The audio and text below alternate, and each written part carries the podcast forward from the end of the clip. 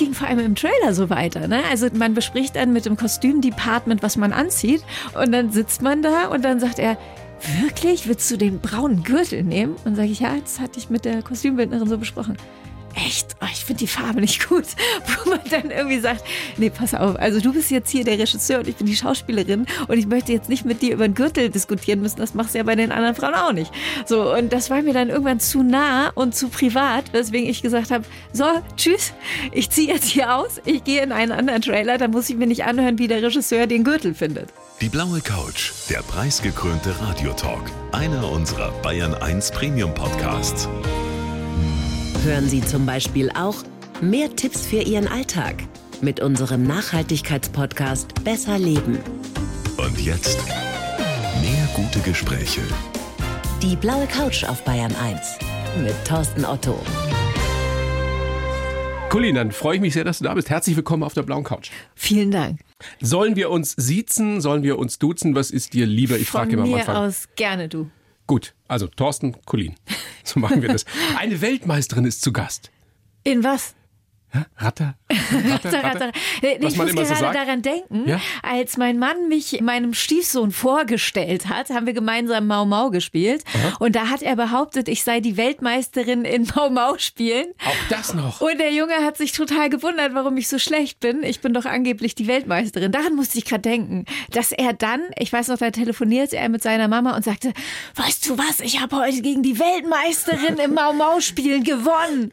Ja, das erinnere ich bei dem Wort Weltmeisterin. Na, Ich habe in der Vorbereitung gelesen, dass du über dich selbst sagst, wenn Couchliga eine sportliche Disziplin wäre, dann wärst du Weltmeisterin. Ja, wäre ich, absolut. Ja. Ich habe mich nur gefragt, wann kommst du dazu, so viel wie du arbeitest? Wann liegst du wirklich mal auf der Couch? Das ist tatsächlich eine berechtigte Frage und es war mir vorher gar nicht so bewusst, aber jetzt, wo du es sagst, ich glaube, ich lag in diesem Jahr noch gar nicht auf der Couch. Da kam ich tatsächlich nicht dazu. Also hin und wieder mal auf dem Schiff, da gibt's dann Fürs auch eine Traumschiff Couch. hast du wahnsinnig viel gedreht, von Januar bis Juni. Wart ihr dauernd unterwegs? Ja, wir waren viel unterwegs, ja. Viele werden jetzt sagen, wow, auf dem Traumschiff fünf Monate unterwegs. Aber ihr seid dann nicht nur zum Rumliegen und zum Baden gehen. Ne? Das ja, ist schon aber Arbeit. Man kommt auch mal zum Rumliegen und theoretisch kommt man zum Baden gehen. Ich habe es nicht gemacht, aber theoretisch wäre es möglich gewesen. Kannst du prinzipiell gut entspannen? Nee. Nee? Nee, ich habe jetzt gemerkt, dass ich das Entspannen verlernt habe. Also früher konnte ich das gut, deswegen auch Weltmeisterin im, auf der Couch liegen. Aber ich habe so gemerkt, ich habe in diesem Jahr wirklich so in einem durchgearbeitet. Seit dem 10. Januar habe ich jeden Tag irgendwas gedreht. Und dann war dieser Tag, an dem ich nicht gedreht habe. Da war auf einmal ein Tag, an dem ich nicht drehen musste, nichts vorbereiten musste. Man muss ja oft am Wochenende dann auch das vorbereiten, was man in der Woche drauf dreht. Und ich war dann so, völlig überfordert und, und saß da und dachte, okay, jetzt heute, ich muss kein Interview vorbereiten, ich muss nicht irgendwo anreisen zum Dreh, ich muss nicht Koffer ein- oder auspacken. Was, was mache ich denn jetzt? Ich war völlig überfordert mit diesem, dass man plötzlich frei hat. Kennst du das, dass man dann auch so latent ein schlechtes Gewissen hat? Ja, Weil du wahrscheinlich bist auch so eine Pflichtbewusste, ne? Ja, Denkst du, voll, Ich kann doch ja. jetzt nicht einfach einen ganzen Tag nur rumsandeln, da kann ich doch bestimmt im Haus was machen oder mich um meine Tochter kümmern. Absolut. Ja, oder am das- Ende sogar um meinen Mann. Es war ein Wochentag und sie war in der Schule und ich hing da und dachte so, okay, er arbeitet, was mache ich jetzt? Und dann habe ich gemacht? mich gezwungen zu entspannen, weil ich war dann wieder so, okay, ich kann doch bestimmt irgendwas arbeiten. Und dann habe ich so gedacht, nee, jetzt mal nicht. Jetzt kannst du auch mal einfach nicht arbeiten. Und dann habe ich mich dazu gezwungen, Zeitschriften zu lesen und mal so ein bisschen im TV herumzuseppen. Und ich weiß noch, wie ich völlig überfordert war mit diesem, die Zeit, die schien so stehen geblieben zu sein. Es war so, okay, ich muss nicht hetzen. Ich muss mich nicht beeilen. Ich muss nicht schnell irgendwo hin. Komisch, ne? Wie der Das Mensch so tickt. komisch. Wenn man dich nämlich so im Fernsehen verfolgt, egal ob jetzt bei Jerks oder auf dem Traumschiff jetzt oder auch in deiner Reportage, Doku, lautstark gleichberechtigt, Zeit der Frauen mit Colin Ulmen Fernandes im ZDF, das lief ja gerade. Du wirkst immer so, Colin, als hättest du endlos Energie. Ja? Ist das so? Ach, das ist aber interessant, weil ähm, ich teilweise gar keine Energie mehr hatte. Also ich habe parallel zwei Formate gedreht und war beim Dreh in der Nähe von Köln und musste dann nach Drehschluss noch nach Hamburg fahren, weil ich am nächsten Tag um 6 Uhr Maskenzeit hatte für den Dreh mit Franzi Kühne, eben für lautstark gleichberechtigt. Und da war ich völlig übermüdet, weil ich so spät erst im Hotel ankam und am nächsten Tag um sechs wieder in der Maske sitzen musste. Und ich war einfach nur durch. Aber ist ja gut, wenn man mir das nicht nee, anmerkt. Also man merkt es ja jedenfalls nicht an. Das ist der Professionalismus, der dich auszeichnet, die Professionalität. Hast du da Tipps? Hast du irgendein Geheimnis, wie du trotzdem weitermachst, wenn du eigentlich kaputt bist? Nee, nicht so richtig, weil ich habe das Gefühl, wenn ich kaputt bin, dann bin ich auch kaputt. Und das war jetzt ein paar Mal so, weil ich eben für diese beiden Sendungen oft zwischen Hamburg mhm. und Köln gependelt bin. Und da kommt man dann ja auch nicht so durch, wie man gerne würde, weil leider sehr oft die Bahn verspätet ist. Und da gab es echt schon viele Situationen, wo ich sehr spät abends im Hotel ankam und wieder früh in die Maske musste und einfach nur durch war. Es ist ja wieder so eine Frage, die man einem Mann wahrscheinlich nicht stellen würde, aber du bist ja eben auch noch Mutter und Ehefrau und du hast da äh, so einen Laden zu wuppen und arbeitest gleichzeitig so viel. Ne? Wie ja. schaffst du das? Aber ich ziehe die Frage gleich wieder zurück, weil, wie gesagt, einem Mann würde man danach nicht fragen. Ja, das ist tatsächlich so. Da gibt es auch Daten dazu, dass Frauen das häufiger gefragt werden ja. als Männer wesentlich häufiger. Ja, in diesem Fall, früher war es so, mein Mann war viel auf Dreharbeiten und ich habe mich in der Zeit um das Kind gekümmert und ich denke mir, das steht mir jetzt auch zu, aber werde dafür tatsächlich auch viel angefeindet. Wie kannst du ins Ausland fahren als Mutter? Rabenmutter. Rabenmutter, habe ich eine ganze Doku zugemacht, die auch so heißt, weil das einfach ein Vorwurf ist, den sich hauptsächlich oder eigentlich ich würde sogar fast ausschließlich sagen, Frauen anhören müssen. Ich bin ein großer Fan der Serie Jerks die ja dein Mann produziert, Regie führt, mit Fariadim zusammen. Und du spielst ja in dieser Serie seine Ex-Ehefrau. Ja, wobei wir äh, kommt, in der aktuellen Staffel, oh, kann ich das Darf man das verraten? Ja, weiß ich auch nicht. Ich habe nichts gesagt. Man weiß es nicht. vielleicht kommen vielleicht wir wieder zusammen. Vielleicht, vielleicht, auch nicht. Mal vielleicht gucken. passiert das. Und da, da sieht man ja schon, zumindest in der Serie, dass der Christian, also der Christian in der Serie, nicht unbedingt so der Hausmann ist oder der Familienmensch. Im richtigen Leben ist er das? Zwangsweise. Beim ne? Staubsaugen ne? kann ich mir trotzdem schwer vorstellen. Ja, Nee, das ist auch, da ist was dran. Ja, er ist zwangsweise Familienmensch, weil ich dann ja auch ganz oft sage, so, ich bin einmal weg, ich fliege jetzt auf die Malediven, tschüss. So, und da muss gemein. er sich dann halt äh, kümmern. Da gibt es keine andere Möglichkeit. Wie ist überhaupt die Zusammenarbeit mit ihm? Er genießt das wahrscheinlich, wenn er am Dreh endlich mal auch der Chef sein darf. Ja, ja, voll. Also ich muss sagen, als die Serie mir angeboten worden ist, da war er noch nicht der Produzent okay. und auch nicht der Regisseur dieser Serie, sondern die damalige Produktionsfirma kam eben mit der Anfrage, hier, da gibt's eine Serie, da spielen Prominente sich selbst, äh, da würden wir gerne anfragen, ob du da Lust hast mitzuspielen. Und dann war es auch so, dass, dass Christian am Anfang auch sagte, ja, ich weiß gar nicht, ob das was für mich ist, weil er dann auch die Anfrage bekommen hat. Und dann hat er es sich aber nochmal anders überlegt.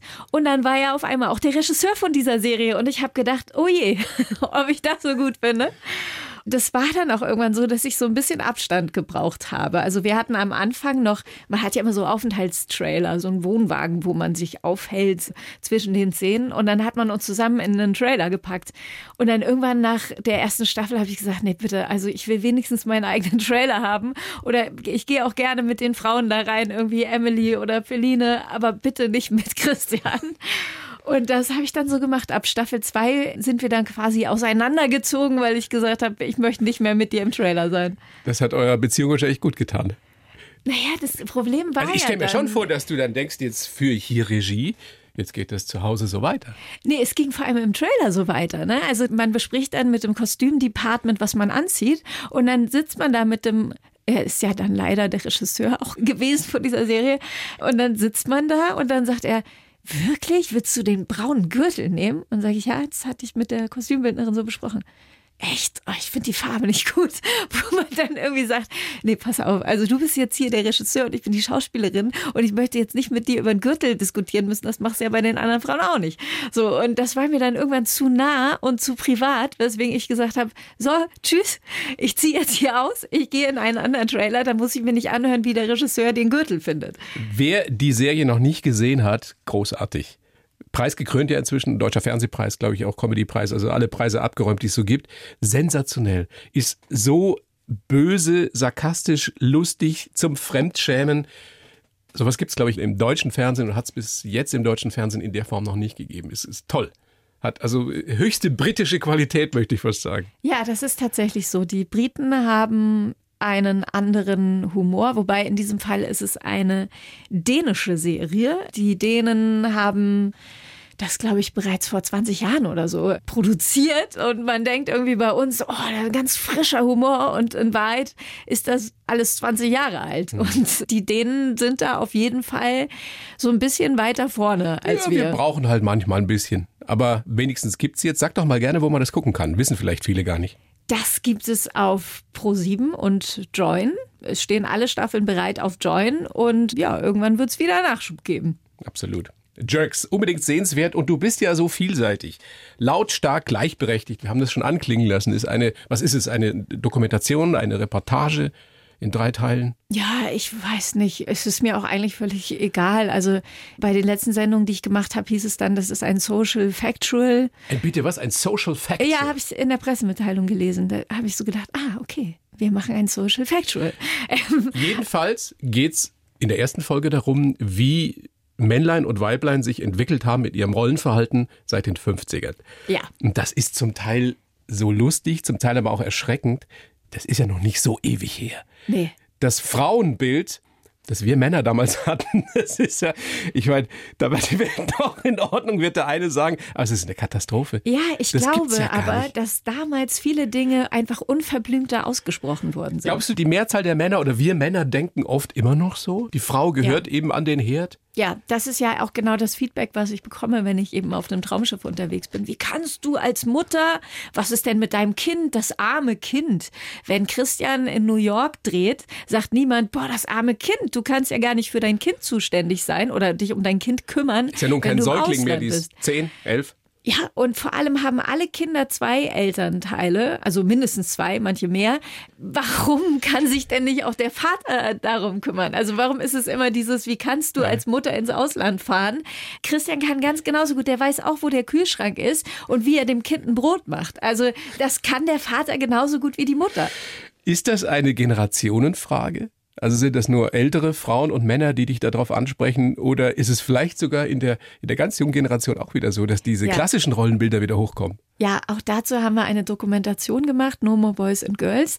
Da habe ich Kindern einen Fragebogen hingelegt und tatsächlich haben 100 Prozent der Kinder angekreuzt, dass Geld verdienen Männersache ist und sich Echt? um Kinder kümmern Frauensache. 100 Prozent? Ja, also Alle? da gibt es einen Backlash bei den Jüngeren, was mit dem Trend des Gender Marketings zu tun hat. Also ein Beispiel, ich war mit meiner Tochter in einem Spielwarenladen, Riesenregal, amerikanischer Spielwarenladen, Cook and Clean in der Mädchen Mädchenabteilung.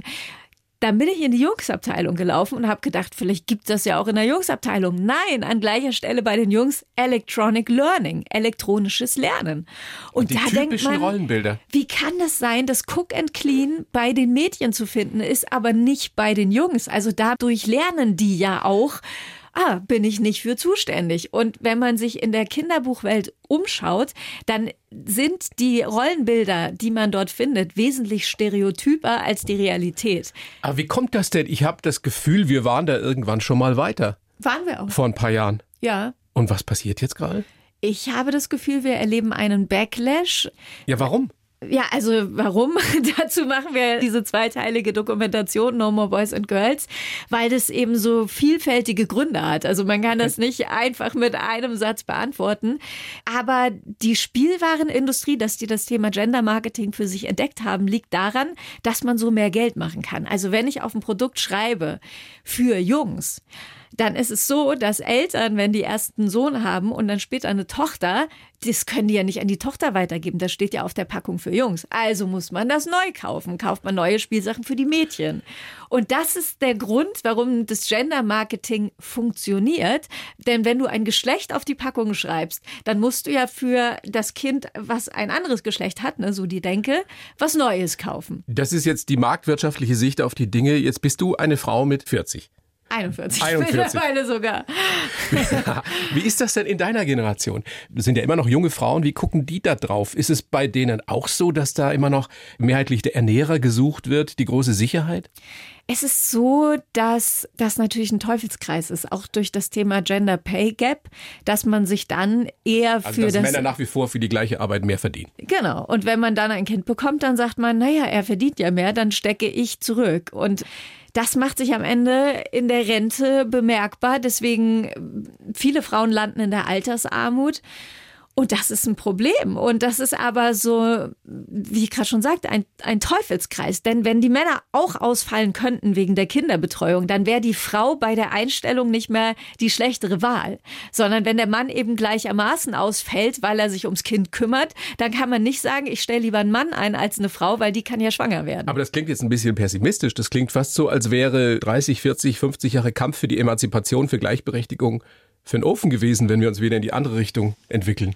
Ja, da muss man vorsichtig sein. Deswegen mache ich ja auch diese ganzen Dokumentationen, um eben genau darauf hinzuweisen, weil darin meiner Meinung nach eine große Gefahr liegt in diesen Rollenbildern, die wir Kindern vermitteln. Und deswegen auch ganz wichtig die Kinderbücher, die du schreibst.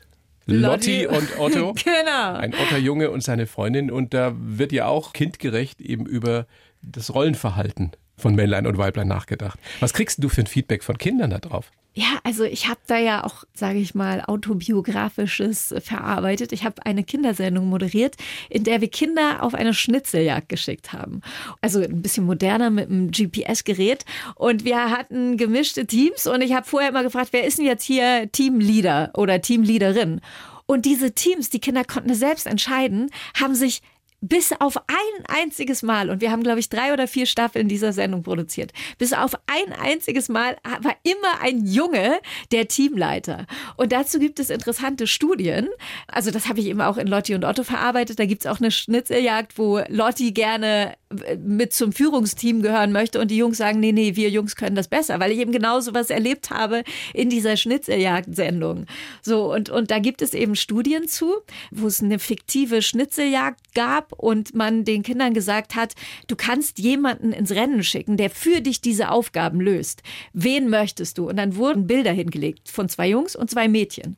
Und die meisten entscheiden sich für einen Jungen, weil der wahrscheinlich kompetenter ist als die Mädchen. Und das ist doch total interessant. Wie alt waren die? Man hat es mit verschiedenen Altersgruppen gemacht. Da gab es auch Unterschiede zwischen den unter Sechsjährigen und den über Sechsjährigen. Die genauen Zahlen habe ich gerade nicht mehr im Kopf. Aber es war so, dass die Mädchen einfach die Jungs für kompetenter gehalten haben. Bist du denn eine Frau, die immer dann hier schreit, wenn es um anspruchsvolle, herausragende Jobs geht? Oder musstest du das auch erst lernen in den letzten Jahren vielleicht? Ja, musste ich auch. Also für mich war es ganz klar so, dass wenn es um irgendwas Technisches ging, ich immer erstmal so zurückgetreten bin, gesagt habe, nee, das sollen andere erledigen, weil man als Frau ja auch damit aufwächst. Und das ist zum Beispiel was, was wir eben bei Lautstark gleichberechtigt auch zeigen. Da gibt's ja diesen berühmten Ausschnitt aus der Sendung Der siebte Sinn, wo sich total über Frauen lustig gemacht wird. Und die können ja, nicht Auto aber das war, fahren. das war ja damals nicht lustig gemacht. Nein, es war nicht lustig. Das war die Ansicht, Die die, haben das ernst vorherrschende gemeint. Meinung, ja? Ja, voll. Es war einfach so, ja, Frauen und Technik können die halt nicht. Und dieser ganze Beitrag, die ganze Zeit erzählt der Offsprecher, dass Frauen nicht Auto fahren können, keine Ahnung von Technik haben. Das zeigen wir eben auch in lautstark gleichberechtigt, weil das ja auch mit dem Thema Gender Stereotype Thread zu tun hat. Das bedeutet, wenn dir immer jemand sagt, du kannst das nicht, du kannst das nicht, du kannst das nicht, kannst du es irgendwann wirklich nicht, weil du diese Haltung übernimmst. Du traust dich einfach auch vielleicht nicht. Und das ist ja. Ja. nach wie vor, ich beobachte das hier seit vielen Jahren auch in dieser großartigen Anstalt des öffentlichen Rechts. Männer neigen dazu zu sagen, ja, logisch kann ich das. Ja. Auch wenn sie keine Ahnung davon haben. Und Ja. die Frau, die kluge Frau sagt, die vielleicht viel besser qualifiziert ist, ich weiß es nicht. Soll ich mich da echt bewerben? Ja, das hatte ich auch ganz oft. Also wenn man dann für irgendwelche Castings angefragt wurde, hatte ich ganz oft dieses, ja, da muss ich ja gar nicht hingehen, die nehmen mich eh nicht, das macht ja gar keinen Sinn. Und dann kriegt man die Rolle und denkt, ach krass, ich wäre fast nicht zum Casting gegangen, weil ich gedacht habe, das schaffe ich eh nicht. Ist denn die Gleichberechtigung auf dem Traumschiff angekommen? Wir sind paritätisch besetzt mittlerweile. Wir haben zwei Herren und zwei Damen im festen Cast und das ist doch schon mal ein Fortschritt. Ich bin das erste feste Ensemble-Mitglied mit Migrationshintergrund. Ne? Das ist ja auch schon mal was. Ist das etwas, was hervorgehoben wurde in irgendwelchen Pressekonferenzen? Habt ihr da tatsächlich drauf abgehoben? Das weiß ich gar nicht so genau, aber ich achte aber auf sowas so. und dadurch ja. fällt es mir auf. Also ich gucke halt immer, ich weiß nicht, manche Menschen haben auch gewisse Themen gar nicht auf dem Schirm, aber mir fällt das auf, wenn jetzt ein Cast irgendwie nur weiß ist. Mhm. Ich nehme das wahr und insofern freue ich mich, dass das Traumschiff da, finde ich, mittlerweile sehr progressiv unterwegs ist. Und insofern finde ich das gut. Gab es da eigentlich auch wieder die Vorwürfe, wie kannst du denn von Januar bis Juni und was machst du mit deiner Tochter, wenn du da unterwegs bist in der Weltgeschichte? Ja, definitiv. Vor allem sind wir in diesem Jahr zum ersten Mal fahrend unterwegs gewesen. Also vorher standen wir ja in Bremerhaven. Wegen Corona. Wegen Corona. Also ich habe das Traumschiff unter Corona-Bedingungen kennengelernt, bin dann mit dem Auto oder mit dem Zug nach Bremerhaven gefahren, habe da gedreht und bin wieder zurück. Und das funktioniert nicht ganz so leicht, wenn das Traumschiff irgendwo äh, um Ägypten herum unterwegs ist und man dann denkt, so jetzt habe ich eigentlich schon abgedreht, aber ich komme hier nicht runter, weil wir drei Seetage haben und ich wäre jetzt eigentlich fertig und könnte theoretisch nach Hause fliegen, komme hier aber nicht weg, weil das Schiff fährt. Und das ist natürlich noch mal eine ganz andere Situation. Aber war deine Tochter dann damit dabei zum Teil? Und der Christian auch? Nee, aber ich bin immer wieder nach Hause. Mhm. Also der Drehblock war von, ich glaube, 10. Januar bis 20. Juni. Das war so unser Block. Und ich bin immer wieder auch zwischendurch nach Hause. Also da war das dann so, dass man anderthalb Wochen gedreht hat, dann wieder für fünf Tage nach Hause, dann wieder anderthalb Wochen Dreh und dann wieder zurück. Also ich bin verdammt viel gependelt in der Zeit. Dann gab es auch Landteile, wo ich gar nicht mit an Land war. Also zum Beispiel haben wir oh Gott, ich weiß gar nicht mehr, wo wir überall waren, aber man geht auch nicht jedes Mal mit ans Land, sondern hat manchmal auch nur Szenen am Schiff und dann kann man eben danach nach Hause fahren. Colin, großes Vergnügen, dass du da bist. Ich schreibe ja für jeden Gast in dieser kleinen Show einen Lebenslauf. Ja. Du kennst ihn nicht, ich gebe ihn dir rüber. Bitteschön. Dankeschön. Und dann liest du ihn bitte vor und sagst mir dann danach, was du davon hältst. Ah, ja, gut. Du den unterschreiben könntest. Bitteschön. Ich heiße Colleen Ulmen Fernandes und ich bin ein fleißiges Multitalent. Tänzerin war mein Traumberuf, aber Moderatorin, Schauspielerin und Autorin ist auch nicht so schlecht.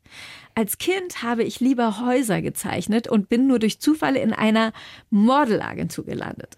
Heute liegen mir Erziehungsfragen und Gendergerechtigkeit besonders am Herzen. Und ich bin weit mehr als eine Ansagerin. Und nicht nur mein Mann beneidet mich um meine neue Traumrolle, die mich an die schönsten Plätze der Welt führt. Privat bin ich übrigens eine selbstbewusste, gleichberechtigte Ehefrau und Mutter, die ihr eigenes Geld verdient. Was sagst du, kannst du so unterschreiben? Ja, bis auf eine Sache. Das war keine Modelagentur, in der ich gelandet bin, sondern eine People-Agentur. Also okay. ich möchte kurz also, den Unterschied erklären.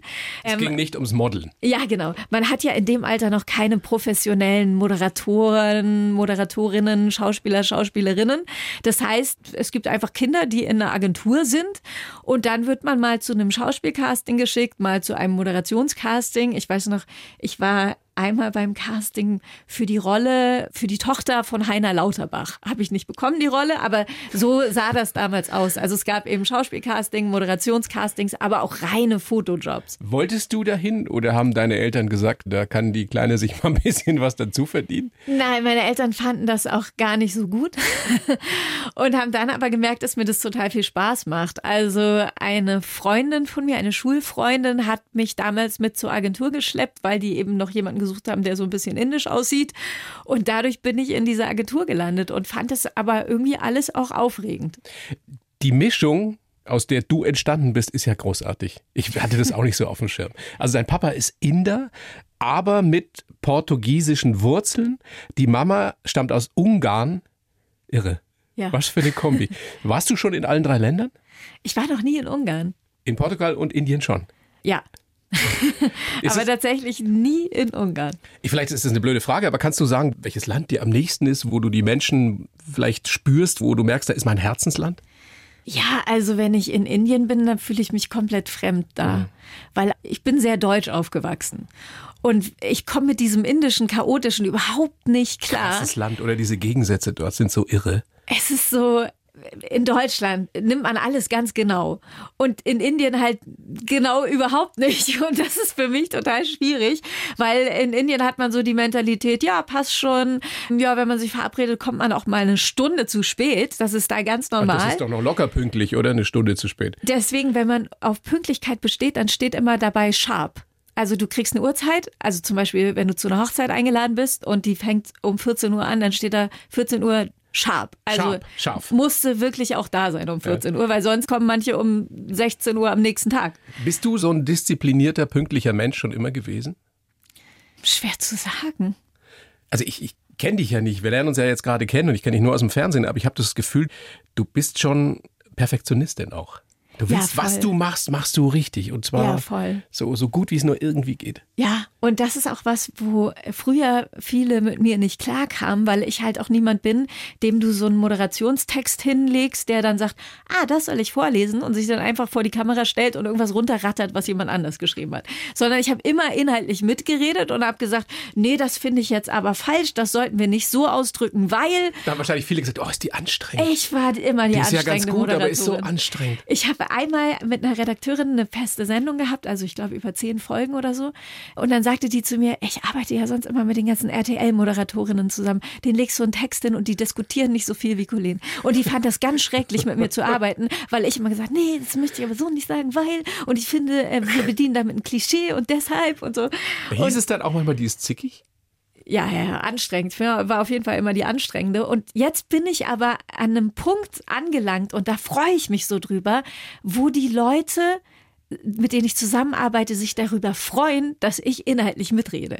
Es ist nicht mehr so dieses, oh, die anstrengende Moderatorin. Die soll mal vorlesen, was wir ihr schreiben. Ja, sondern ich bringe mich inhaltlich ein und ich freue mich, weil es so oft auch so ein Feedback vom ZDF gab. Hey, danke für deine Änderungen und danke für deinen inhaltlichen Input. Und äh, die haben sich bei mir bedankt für die Themen, die ich aufgemacht habe und für die Themen, die ich eingebracht habe. Und da freue ich mich, dass ich mittlerweile in einem Bereich angekommen bin, wo das, dieses nervige, anstrengende Zick Zickige, was auch immer, wo man das irgendwie zu schätzen weiß, dass jemand sich inhaltlich einbringt. Das Spannende bei dir ist ja auch, dass du diesen Job jetzt schon seit fast einem Vierteljahrhundert machst. Du bist mit 15 damals ausgezogen. Und da ging das ja alles los mit dieser Agentur und ja. Tanzschule und so weiter. Du wolltest ja erst Tänzerin werden, warst, hast ja auch eine professionelle Tanzausbildung gemacht. War das dein Traumberuf und woran ist es letztendlich gescheitert? Ja, ich bin eigentlich gelernte Balletttänzerin. Ja. Aber ich bin ganz froh, dass ich das nicht mehr bin, weil ich hatte, glaube ich, mit 23, 24 war das ganz starke Knieprobleme, war auch kurz im Rollstuhl. Und das wäre natürlich. Im Rollstuhl? Ja, ja, kurz saß ich im Rollstuhl. Weil Knie so kaputt. Man weiß nicht, was das war, aber ich konnte von einem Tag auf den anderen nicht mehr laufen. Und das hat mich selbst total umgehauen, wie schnell das geht. Also man wünscht sich ja zu Geburtstagen immer Glück und Gesundheit oder zum Jahreswechsel. Und man sagt das so dahin. Aber wenn die nicht mehr da ist, dann merkt man, wie wichtig das Thema Gesundheit ist. Und ich bin zum Einkaufen gefahren in den Supermarkt und wollte danach wieder aus dem Auto aussteigen, habe gemerkt, ich kann nicht. Ich kann nicht mehr stehen. Was ist denn los? Und dann bin ich in meine Wohnung gekrabbelt, habe eine Notärztin gerufen und die hat mir Krücken gegeben und dann wurde ich operiert und saß davor und danach im Rollstuhl. Da muss ja auch alles Mögliche ausgeschlossen werden. Was weiß ich, MS-Verdacht oder keine Ahnung. Um Gottes Willen, was, dann geht ja gleich das Kopfkino los. Oder man weiß auch bis heute niemand, nicht, was das war. Das ja. ist das Gruselige dabei. Wenn man mir sagen würde, das lag daran und das haben wir jetzt behoben, das Problem. Aber tatsächlich weiß bis heute niemand, was da los war. Aber es kam nie wieder. Es kam noch einmal wieder, aber nicht so lang. Wow. Also, wir waren ja dabei, wie das in deiner frühen Jugend war. Du bist mit 15 ausgezogen. Was haben die Eltern damals eigentlich gesagt? Ich war so ein Spießerkind. Ich war super vernünftig. Und, und dann ziehst du aus? Mit 15? Ja, also kurz vor 16. Das war, glaube ich, irgendwie anderthalb Wochen vor dem 16. Geburtstag weil offiziell darf man auch erst mit 16 ausziehen. so, aber die wussten, dass ich keinen Quatsch mache. Also ich war wirklich so absolut diszipliniert, habe mein Zeug gemacht. Warum bist du ausgezogen? Ich wollte einfach mein eigenes Ding durchziehen und ich hatte damals schon neben der Schule viel zu tun und es war für mich einfach praktischer. Ich du warst in so einer Castingband, ne? Ja, und vor allem, ich lebte damals im Kreis Pinneberg, was nicht ganz Hamburg ist. Also wir liegen vor Hamburg und ich wollte einfach nach Hamburg. Ich wollte nicht mehr im Kreis Pinneberg leben und deshalb bin ich dann nach Hamburg gegangen. Deine Eltern waren da fein mit? Die waren da fein mit, ja. Wow. Ja. Wenn ich mir das vorstelle, bei meiner Tochter, na gut, die wird jetzt 18, da habe ich hier nichts mehr mitzureden. Ja, es war die Vorbereitung auch Krass. auf das Ballettstudium, weil da kommst du nicht einfach an und sagst, hallo, ich möchte gern tanzen, wie geht denn das? Sondern das musst du ganz diszipliniert vorbereiten neben der Schule. Und da habe ich mir in Hamburg eben eine Schule gesucht, bei der ich genau das trainiert habe und auf diese professionelle Karriere als Tänzerin hingearbeitet habe. Und dadurch hat es mir Sinn gemacht, eben in Hamburg zu leben. Der große Traum, Cats tanzen. Ja, tatsächlich. Also das hat nicht hingehauen, aber du hast immerhin im Background bei Enrique Iglesias getanzt. Gibt es da noch Bildmaterial? Kann man das noch sehen? Theoretisch ja, der hat uns. Nee, einmal hat er uns rausgeworfen. Ich weiß noch, der Enrique stand nicht mit auf der Bühne, sondern wir haben irgendwie unsere Choreo gemacht. Der saß da und hat uns beobachtet. Wir waren, glaube ich, sechs Tänzerinnen oder so. Und dann merkte ich so, wie er so das Gesicht verzieht und dann sagte er seiner Plattenfirma, ich möchte gerne ohne die auftreten und dann hatten wir frei. So, also ich möchte gerne ohne die ja, auftreten. irgendwie gefiel ihm das nicht, was wir da gemacht haben. Und er saß im Publikum, hat sich die Probe angeguckt von uns und sagt, nee, möchte ich nicht, die können nach Hause fahren. Und dann hatten wir frei und er ist ohne uns aufgetreten. Und das war dann auch dieser legendäre Auftritt, es wurde ja mal mitgeschnitten, wie er schief gesungen hat. Ne? Das werden sich noch Das viele war daran erinnern. genau das, Das, das war da. war hätte, er da. mal, hätte er mal mit euch die Geschichte Ja. gemacht, dann wäre das vielleicht nicht so aufgefallen. Vielleicht nicht, ja. Ja, oder hätte er euch singen lassen. Kannst du gut singen? Ich habe so eine gemacht, Hemmschwelle, ne? Ja. ich traue mich nicht mehr. Ich bin total eingeschüchtert, was so das Singen angeht. Ich weiß ja auch nicht warum, aber irgendwie, früher habe ich einfach gesungen und habe mich getraut. Also, weil in dieser Ausbildung, die ich gemacht habe, musste man ja eben auch so ein bisschen Background-Gesang lernen und hatte dadurch eben auch diesen Aspekt mit dabei, dass man irgendwie Gesang lernt. Und irgendwann habe ich das komplett verloren und habe so gemerkt, ich traue mich nicht mehr zu singen. Es ist mir total peinlich, vor anderen Menschen zu singen. Wann wusstest du denn, oder wer hat dir zum ersten Mal gesagt, du solltest Moderatorin werden? Du hast so eine große Klappe, du bist so eloquent, du kannst dich gut ausdrücken. Gab es da ein Schlüsselerlebnis? Ja, so halb. Ich war damals über diese Agentur eben immer mal wieder bei einem Moderationscasting. Und das ging über fünf, sechs Runden meistens. Also man kam immer weiter und immer weiter und immer weiter. Und dann war es bei vielen Castings so, dass nur noch ich und eine andere da war und da haben sie immer die andere genommen. Und das hat mich so geärgert, weil ich dachte, wenn ich es schlecht machen würde, würde ich ja nicht jedes Mal so weit kommen. Und dann habe ich gedacht, also jetzt die ewige Fastmoderatorin sein, das wollte ich nicht auf mir sitzen lassen. Hätten die mich direkt in der ersten Runde rausgeworfen, hätte ich gedacht, okay, ich kann es einfach nicht. Mhm. Aber das hat in mir so einen Ehrgeiz geweckt, weil ich dachte, jetzt schon wieder fast den Job und dann doch nicht bekommen. Interessant. Viele hätten wahrscheinlich aufgegeben, aber bei dir hat es dazu geführt, dass du gesagt hast, jetzt erst recht. Jetzt erst recht. Und dann hat es mit 19 geklappt mit Bravo, Bravo TV. TV. 25.000 Bewerberinnen, Bewerber. Ja. Wow. Und ich bin fest davon ausgegangen, dass ich den Job nicht kriege. Also Naja, das war für kannst mich du ja nicht bei ganz klar. 25.000 kannst du ja nicht davon ausgehen, Ja, du und kriegst ich den habe gedacht, es läuft so wie immer. Dann bin ich am Ende mit einer, meistens war es eine blonde Frau in der engeren Auswahl oder ein blondes Mädchen, da war ich ja noch Teenager. Und dann nehmen sie mich nicht. Und ich habe wirklich gedacht, so läuft es diesmal auch. Hast du jemals gedacht, es könnte daran liegen, dass du eben nicht blond bist, sondern dass du so diesen indischen Teint hast? Nee, das habe ich nicht gedacht. Ich habe nur gedacht, ja, irgendwie haben sie jetzt immer eine Blonde genommen. Aber ich habe das nicht weiter hinterfragt. Hast du überhaupt in deiner Kindheit, in der Jugend Rassismus-Erfahrungen gemacht? Ja, aber nicht so viel. Was ich wirklich interessant finde, weil dann später, als ich im Fernsehen war, gab es immer mal wieder so Redaktionen, die irgendwie äh, O-Töne zum Thema Rassismus gesucht haben und dann rufen die immer an beim Management oder, oder man begegnet denen und dann sagen die, so, wir sammeln Geschichten zum Thema Rassismus, erzähl mal. Und dann waren die immer ganz vor den Kopf gestoßen, wenn man sagt, nee, also tatsächlich habe ich nur eine einzige rassistische Bemerkung bekommen. Und die so, was, echt krass? Nur eine einzige. Und ich so, ja, wirklich dann eine fast einzige. enttäuscht, oder was? Da waren die fast enttäuscht. Und das hat sich aber schlagartig geändert. Ich würde sagen, so um 2015 herum mit dem Erstarken der AfD haben Das merkst du persönlich. ja, ja, da fing es an in Social Media. Ich habe wirklich keine rassistischen Kommentare in, in den sozialen Netzwerken gehabt, nicht einen einzigen. Und dann 2015 änderte sich das schlagartig und ich habe gemerkt, ach krass, so fühlt sich das an, wenn man massiv rassistisch beleidigt wird. Also Wie reagierst du oder reagierst du gar nicht drauf? Hm. Also wenn es im Netz passiert, ich? Ja, beim ersten Mal denkt man so, okay, da hat sich jetzt eine Person so ein bisschen verirrt. Und dann nahm das aber zu. Also ich habe das Gefühl, dass sich die Grenze des Sagbaren verschoben hat, weil viele eben das Gefühl haben, ich bin da jetzt nicht alleine mit. Es gibt viele, die meiner Meinung nach sind. Und wenn man auch mal auf den Seiten der AfD unterwegs ist, da merkt man auch, da herrscht ein ganz anderer Ton. Und wenn du da erstmal irgendwie zehn rassistische Kommentare abgelassen hast, dann traust du dich auch eher auf andere Seiten zu gehen und das dort auch zu machen. Und Aber das was- halte was ich für einen du? gefährlichen Trend. Ignorierst du es? Oder versuchst es zu ignorieren? Oder wehrst du dich in irgendeiner Form? Ich glaube, ich habe das mal öffentlich gemacht. Ich glaube, ich habe dann einfach so ein paar rausgesucht und dann was dazu geschrieben, weil es eine Zeit lang richtig extrem war. Wie ist es denn im richtigen Leben? Du bist so eine starke Frau. Trauen sich irgendwelche Idioten, dich blöd anzureden oder dich zu belästigen?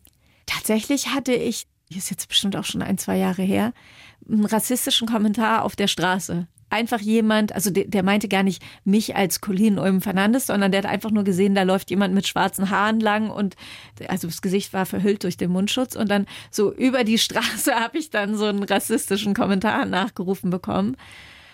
Und das ist was, das ist schon krass. Also ich habe richtig gezittert danach. Das war schon heftig. Wie bereitet ihr eure Tochter da drauf vor? Oder ist die komplett hell? Also meine Tochter ist komplett hell, die kommt komplett nach Christian, die hat Um äh, helle Augen, die hat helle Haare. Da siehst du null einen Migrationshintergrund an. Also die sieht sowas von deutsch aus. Deswegen hat die auch nie mit sowas Erfahrung gemacht. Also wobei ich sagen muss, meine Tochter wurde im Kindergarten ganz oft gefragt, warum ihre Mama denn keine normale Hautfarbe hat. Also das ist schon auch passiert. Und das hat sie mir dann irgendwann mal ganz vorwurfsvoll gesagt. Hat sie gesagt, Mama, warum hast du denn keine normale Hautfarbe?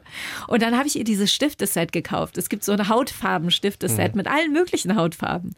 Und das habe ich ihr hingelegt und habe gesagt, guck mal, das ist alles Hautfarbe. Und das ist alles auch normale Hautfarbe.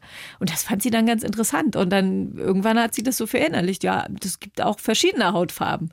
Es gibt nicht die eine normale Hautfarbe.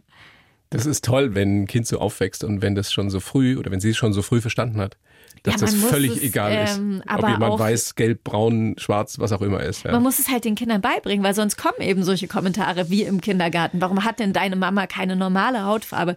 Und das ist äh, deswegen auch ein Thema, was ich ganz stark bei Lotti und Otto aufgreife, ab Teil 2. In deinen Kinderbüchern eben. Ja, genau. In dem Kinderbuch gerade ab Teil 2 gibt es auch diese Geschichten von Kindern, die aus anderen Ländern kommen und so, weil ich glaube, das muss man den Kindern auch beibringen, sowas.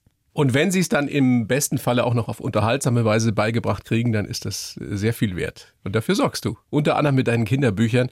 Und für die Großen gibt's ja die großartige Doku-Reportage Lautstark gleichberechtigt. Kann man gucken in der ZDF-Mediathek. Das? Genau, das lief jetzt immer dienstags um 2015. Jetzt wir durch damit und alle Dokumentationen, auch Nummer Boys and Girls, stehen in der ZDF-Mediathek bereit. Und Traumschiff gibt's wieder wann? Mit dir als Ärztin? Ich glaube, das nächste Traumschiff, oh Gott, ich weiß gar nicht, ob ich das schon sagen darf. Oh, da müsste ich jetzt mal gucken, ob das schon offiziell ist. Aber bald kommt wieder ein Traumschiff, ja. Es gibt doch immer diese Silvesterausgabe, oder? Ja, Weihnachtsausgabe? genau. Weihnachten, äh, Das ist auch Silvester. alles schon abgedreht, oder? Ist alles schon abgedreht. Es wird aber noch ein weiteres geben. Also in diesem Jahr haben wir vier Traumschiffe. Sonst sind es ja immer drei. Ostern, Weihnachten, Neujahr. Diesmal wird es ein viertes geben. Da weiß ich aber nicht, ob ich schon erzählen darf, wann das läuft. Ein Überraschungstraumschiff. ja, deswegen waren wir ja so lange unterwegs, weil wir einfach verdammt viele Traumschiffe gedreht haben.